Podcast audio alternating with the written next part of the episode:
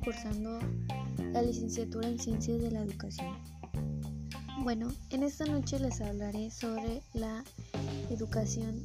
inclusiva. Bueno, la educación inclusiva está íntimamente asociada a la diversidad, porque si bien sabemos, busca atender las discapacidades y las necesidades educativas que presenta cada individuo respetando sus distintas capacidades.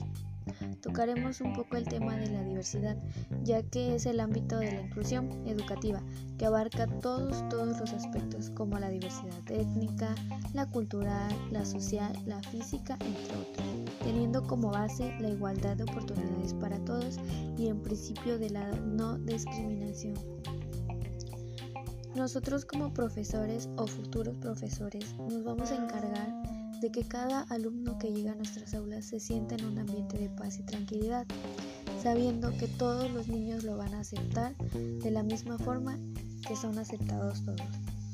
sin discriminar a personas con discapacidades, ya que si bien sabemos,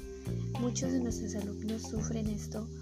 por culpa de la poca educación que se lleva a cabo. Ahora bien,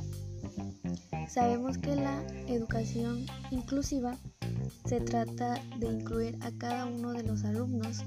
que llega a nuestro salón, ayudándolos así